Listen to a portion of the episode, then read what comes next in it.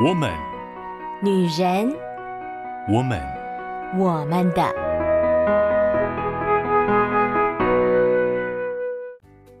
Hello，Hello，各位亲爱的我们的好姐妹们，我是你们线上的好闺蜜秋雨，很开心进入了八月的时间，而今天呢，我们特别为大家邀请到了两位特别来宾，要跟我们一起来分享男女大不同。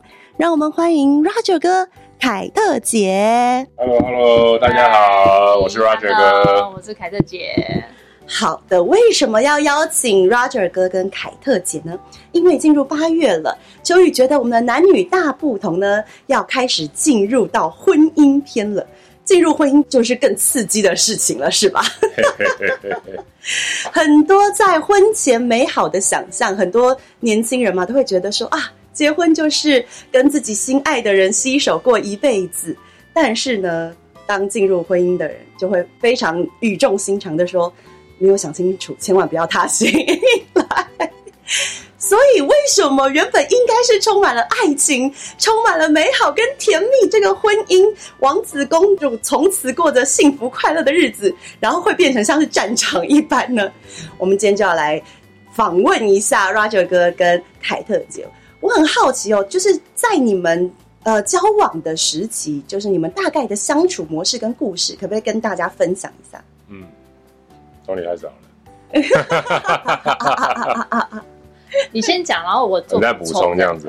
交往的时期哦，嗯，嗯，我们认识很久啦，从高中一年级开始，后来他告诉我，我们在一年级的暑假的营队就认识了。哦，对，所以其实也是接近二年级。好，OK，对，那那然后后来我们就开始呃认识，然后我在呃我在我的高中社团，然后他在他的高中社团，那我们的社团是有相关联性的啊，就是啊，所以我们有些时候一个月大概会有因为社团干部的训练，呃，就碰面有认识的机会。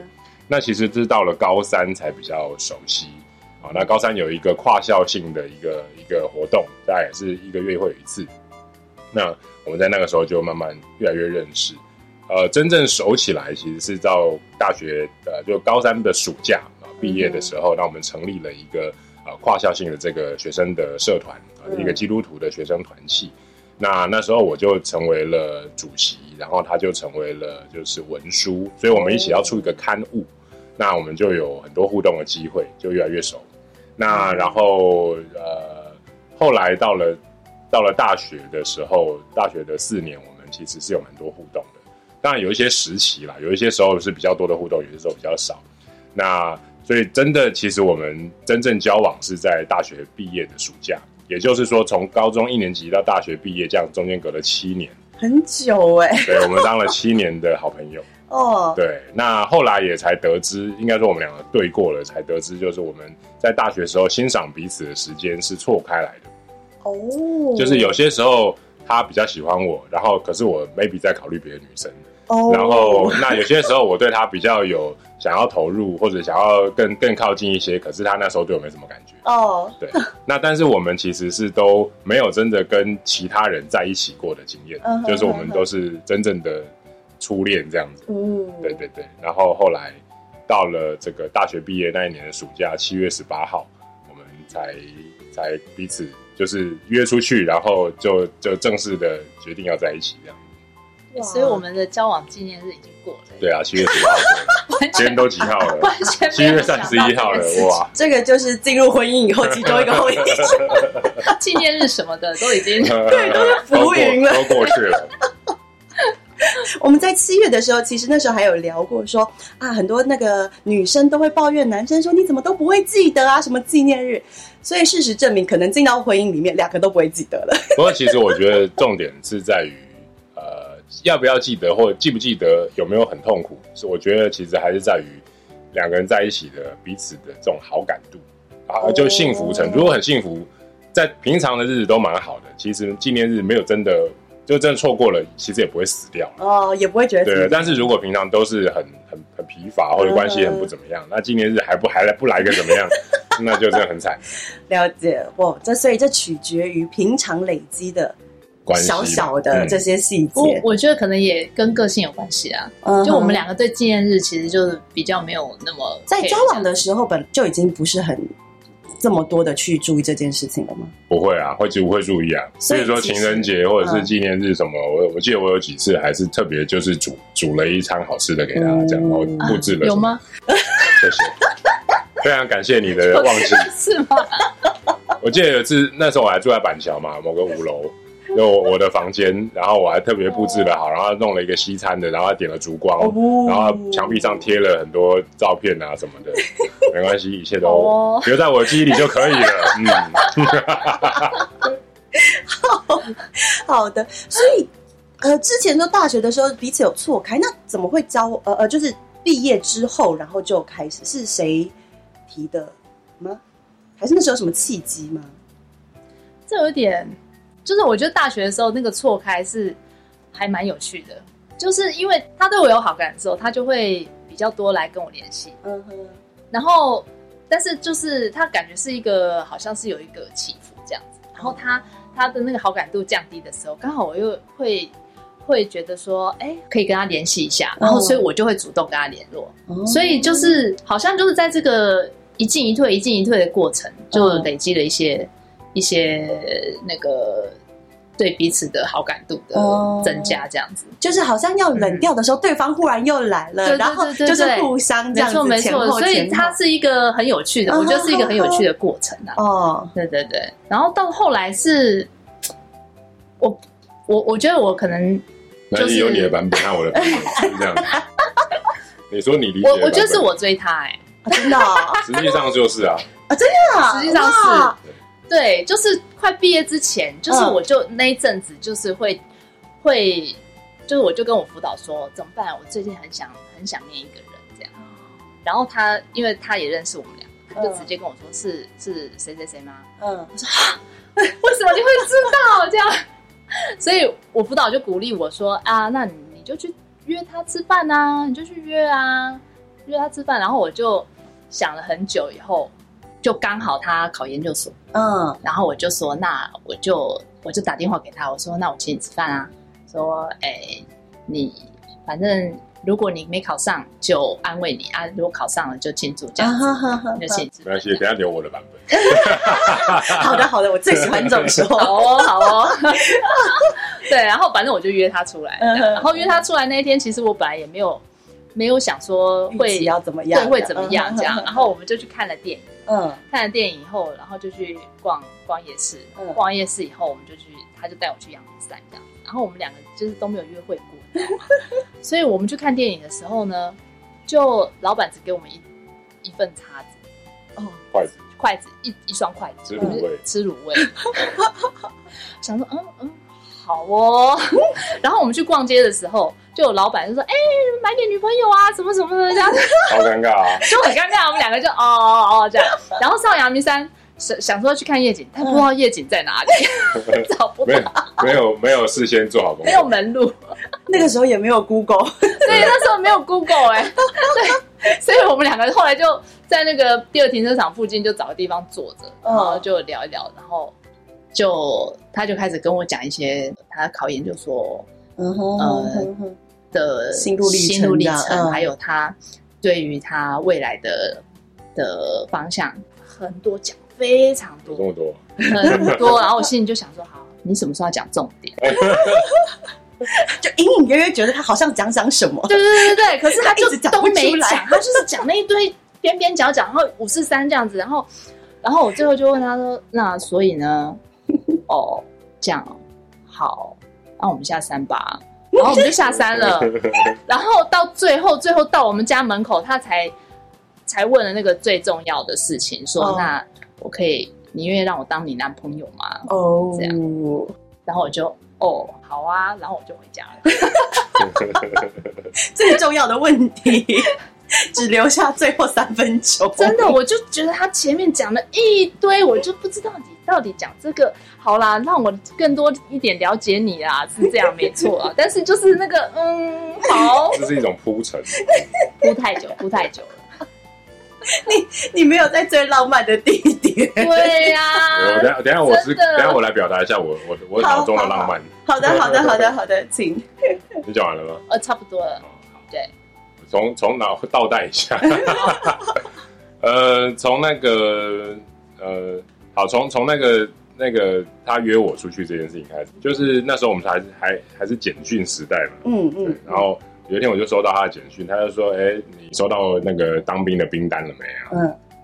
然后呃，就是那因为他那时候他跟一些朋友去泰国啊、呃，有一个活动回来，哦、然后想说要给我看照片啊。我想说我们也很久没见了。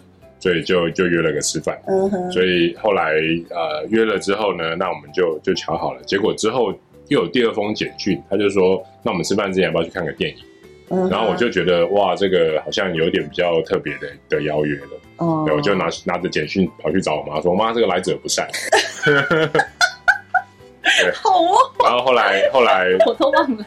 对，后来我就就觉得心里要做点准备，觉得这是一个、uh. 可能是一个。一个告白日或者什么之类的，okay, okay. 那然后后来就去了，我们就去看艾米丽的异想世界，哦，一个二轮片，嗯，然后看完，然后他他刚刚说他卤味嘛，然后再就是那一包卤味只有一双筷子，然后对我而言，他用了那一双筷子之后，然后他就把这个筷子交给我了，我就继续用了，我就觉得这是一个。跨越了朋友界限的动作，对对对，一个一种动作。对，后来确认他觉得他不是他，因为他们家兄弟姐妹都是这样子。很多男生都会这样，就是女生是这样吗？女生这个意思吗？但女生可能都不是。对，那时候就小小开心了一下。OK。对，那然后后来呃，我们看完之后就去去去逛夜市，然后就去吃了个三妈臭臭锅，很弱。然后后来就上了阳明山。那最后到了一个被遮掉半边的夜景的一个地方，然后还下着小雨，旁边还有悠悠的路人走来。这样 那他刚刚讲说，我讲一大堆，其实那时候我心里在想的事情是，呃，就我心中有一个 gentleman 的形象，觉得说，呃，如果你要跟某一个你喜欢的好朋友啊，是是你喜欢的的女生，你要跟她呃告白，她可能要承受一种压力，就是如果她是。觉得愿意接受的话，那就太好了，一拍即合。但是她如果是可能要拒绝你的话，她就要需要冒着一种消失一个好朋友的风险。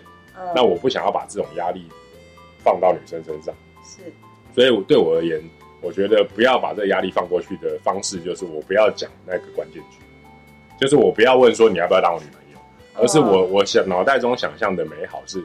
我我叙述了，我觉得我跟你在一起是很自然、很很很很美好，我也觉得很喜欢跟你在一起的时光。嗯、然后接着你会自己告诉我，你也是，你你有你的什么什么什么 这样子。哦，真相大白，原来是那，那时候我心里是这样想的。哇对，所以我就一直没有要去讲那一个问句。对，后来才知道他心里觉得你这到底在干嘛。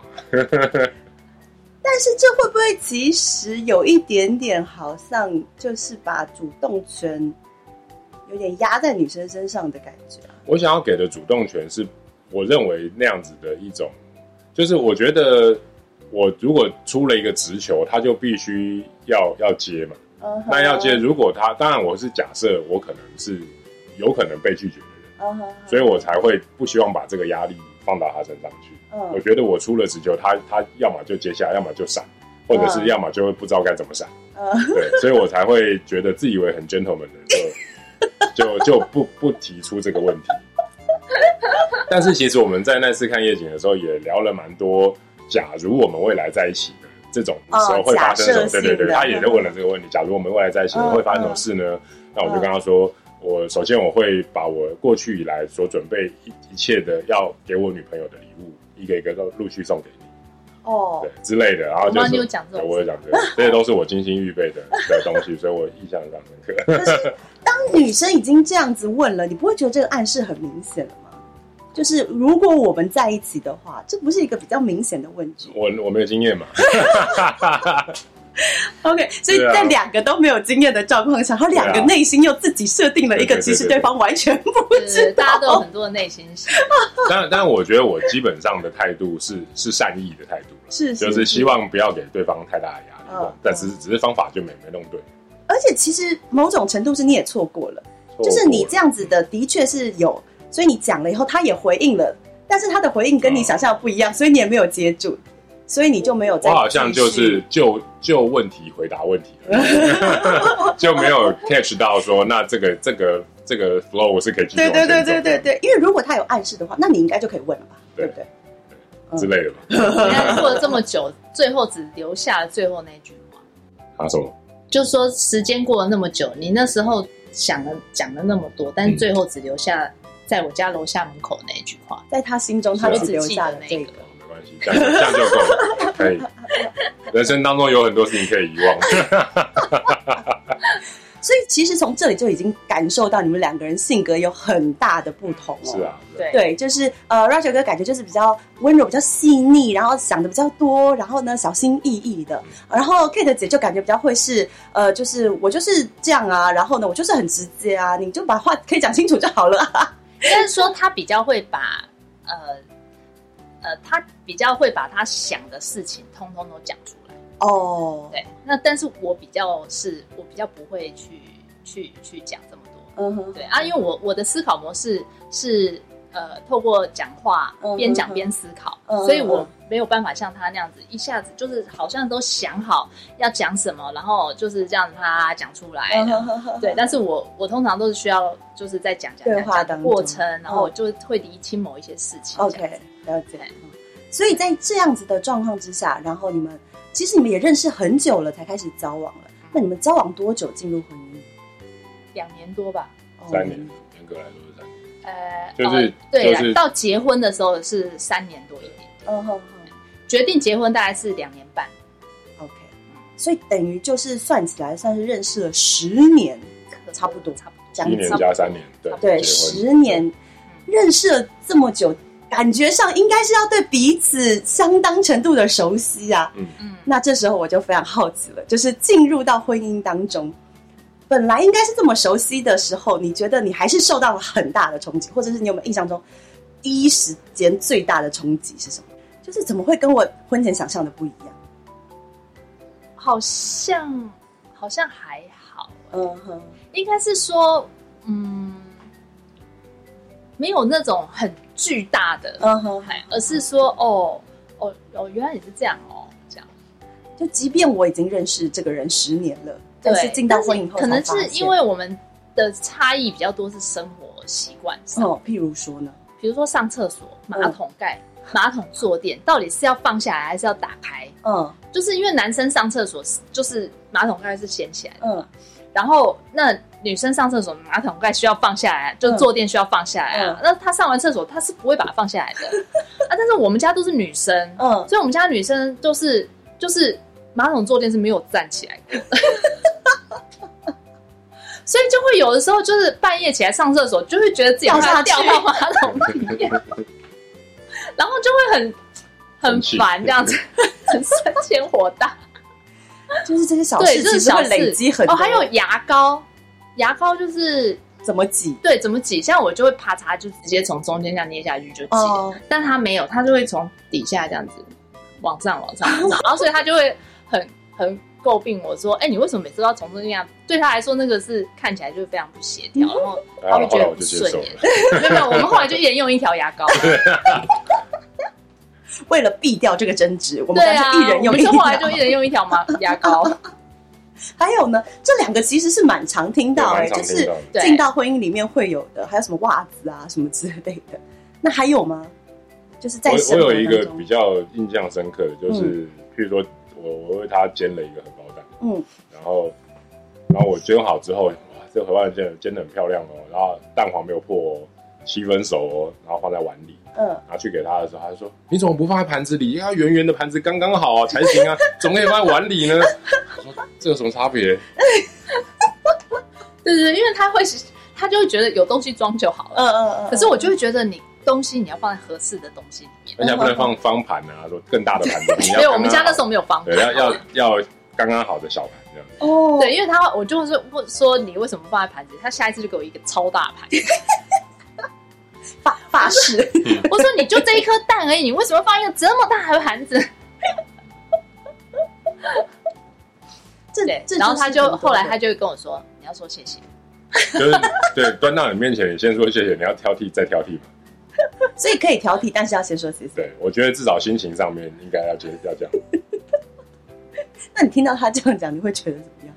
嗯，你是说要说谢，先说谢谢这件事吗？嗯、我一开始会愣了一下，嗯，然后我就会想，哎、欸，我没有说谢谢哦，这样子就是有一种，就是因就我没有习惯，嗯，就是我们家没有习惯去说谢谢。你们家讲谢谢都很很别扭的，谢谢都谢不出来，最多谢啦，好，最多就这样，超别扭的，奇怪。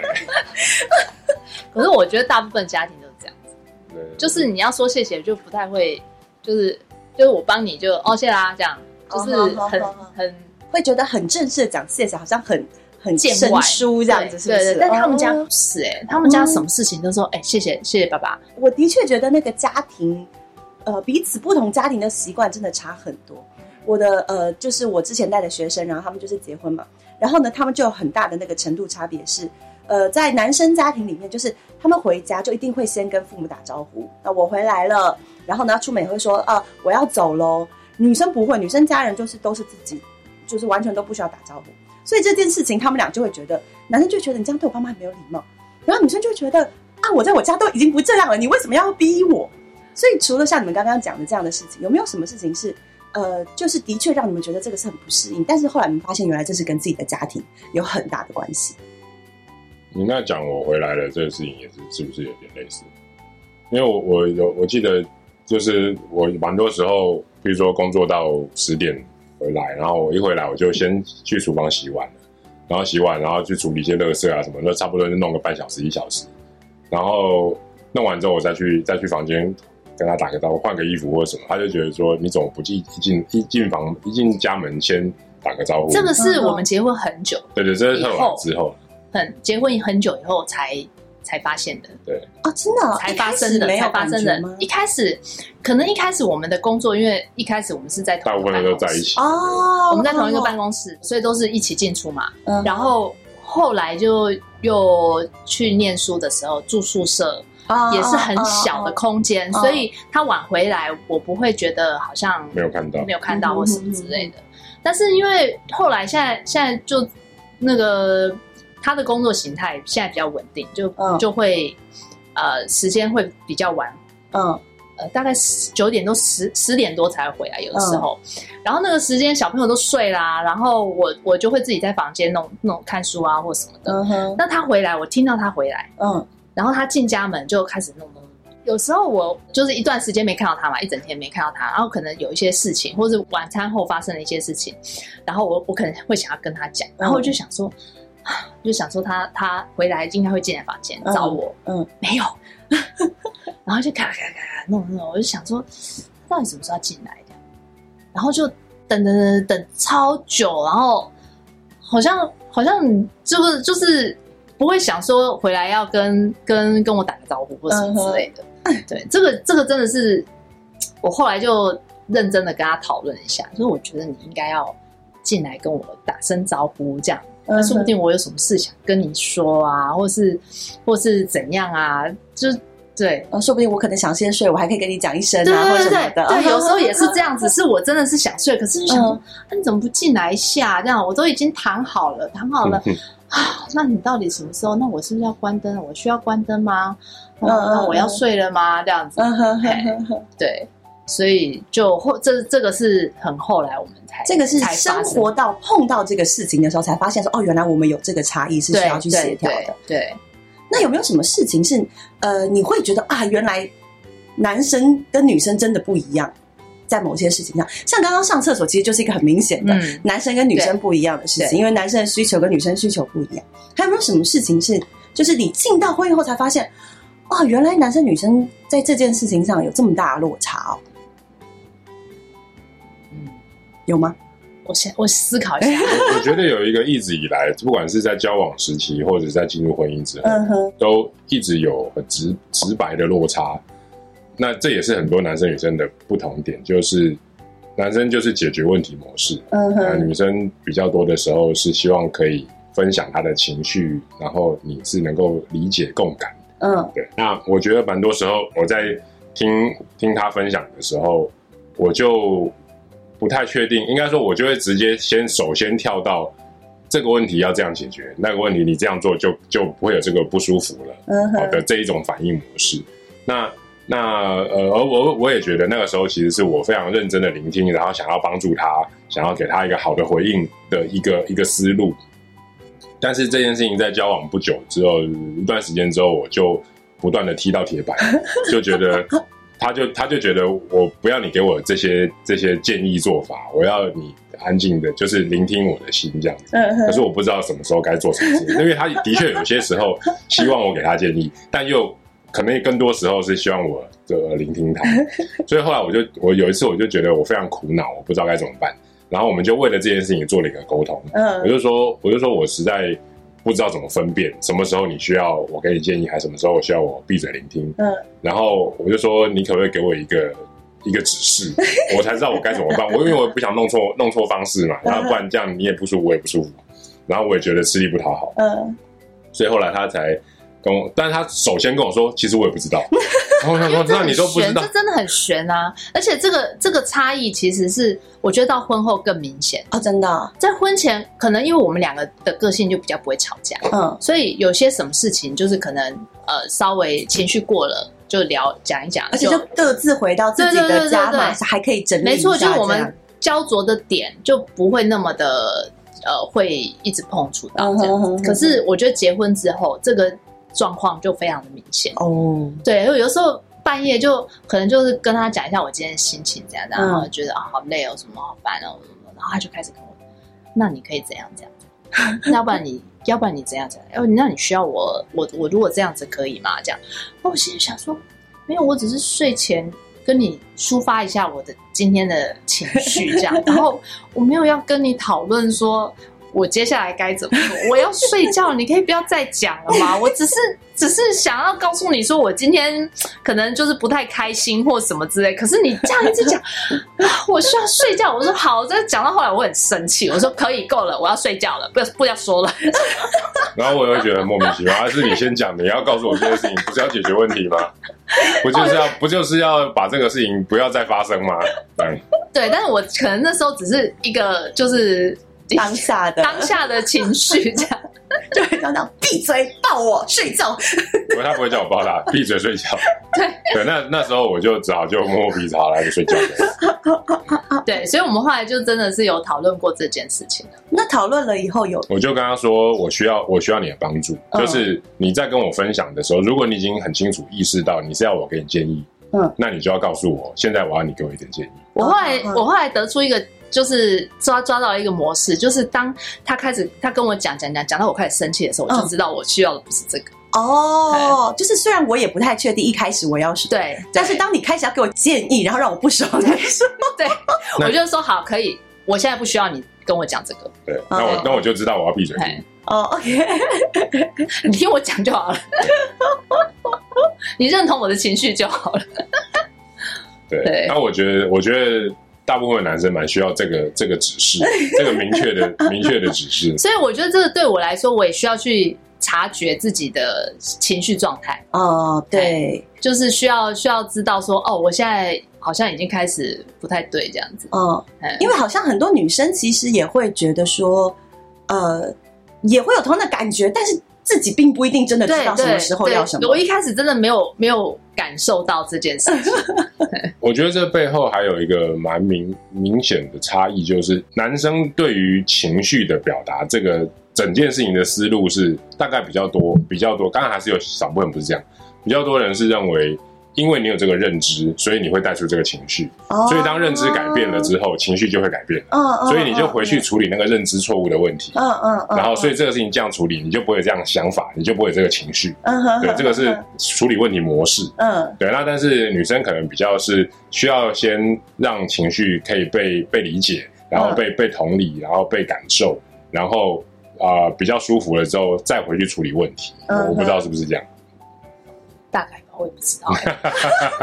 其实我觉得女生应该说，女生不是真的不知道这个问题怎么解决，女生心里大概也都有一些方式了，嗯只是这个问题让我很不开心。嗯，我我也知道它要被解决，我也会去解决它，但是我就是不开心，即便我已经要解决了，我就算解决它，我还是不开心，因为这件事情已经发生了。嗯，所以我就是希望有人可以来帮我，我呃分分担掉那个不开心。对，但是男生会觉得把事情解决了，你就不会不开心了。嗯、但女生如果她不开心的时候，你把事情解决，她还是不开心。我我对于女生的了解大概是这样子，嗯、呃，男生大概真的会是解决了事情的话，就觉得哦，好，这件事情解决了，那就我就不用烦了。对，可是女生通常最多会引起不开心的事情都是跟人有关，嗯，所以就算我事情解决了，这个人还是在，或者这些这个人造成我的这个心情还是在，嗯，对，所以我我自己的认知会是这个样子，嗯，对，而且我觉得在交往的初期间啊，就是我觉得我会很很欣赏他这个部分。就是我会觉得说，哦，我有我有很多就是问题，就是可能跟他讨论讨论，哎，就有解决方法，哎，就是就会觉得说，哦，那个就是他就很在这个部分帮助我很多，这样。可是到结婚以后，就开始觉得有点多，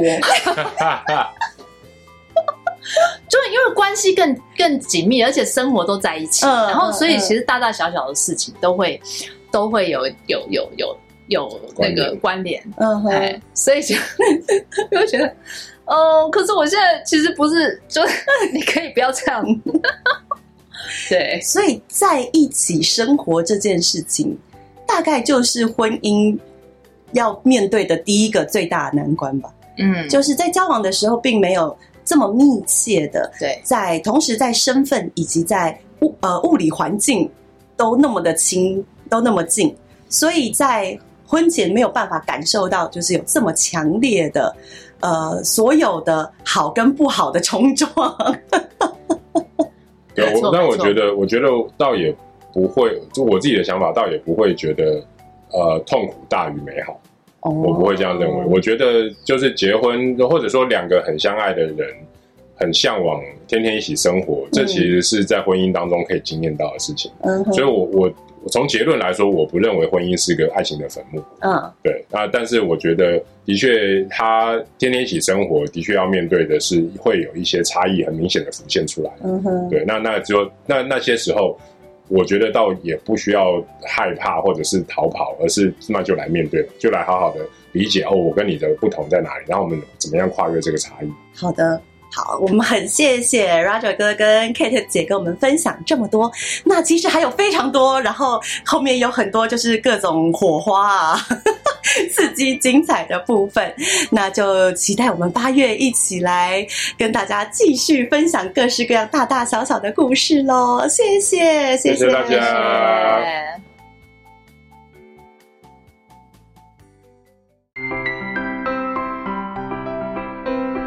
以上节目由台北远东福音会制播，欢迎上远东福音会官网，搜寻更多精彩内容。谢谢。